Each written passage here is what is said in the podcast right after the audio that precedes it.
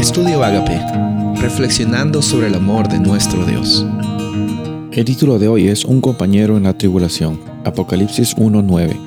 Yo, Juan, vuestro hermano y copartícipe vuestro en la tribulación, en el reino y en la paciencia de Jesucristo, estaba en la isla llamada Patmos por causa de la palabra de Dios y el testimonio de Jesucristo.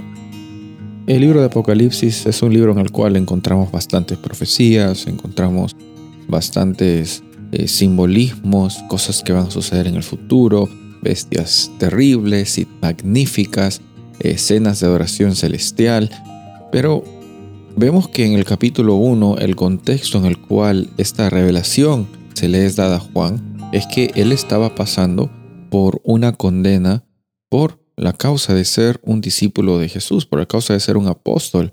Él estaba sirviendo su condena, una condena de total aislamiento con las personas y con la civilización, en el lugar llamado la isla de Patmos.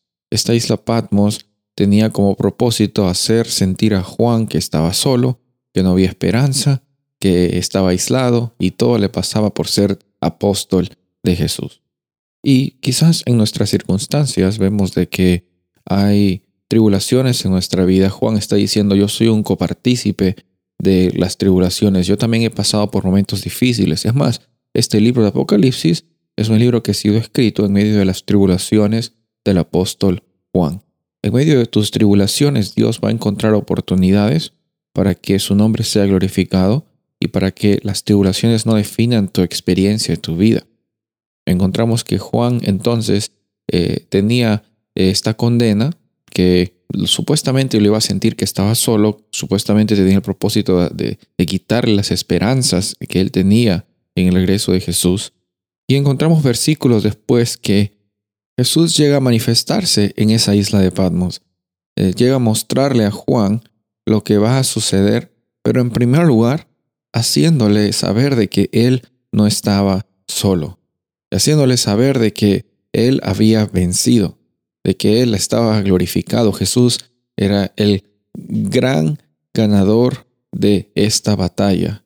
Y esa victoria, esa victoria será es ofrecida a todas las personas que creen en Él.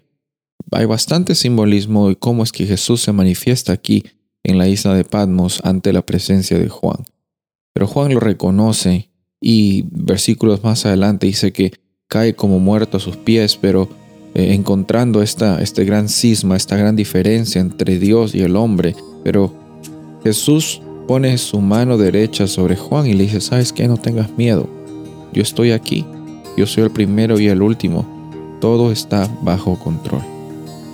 En las tribulaciones podemos tener la certeza de que Jesús nos entiende y Jesús nos anima a que nunca perdamos las esperanzas. Soy el pastor Rubén Casabona y deseo que tengas un día bendecido.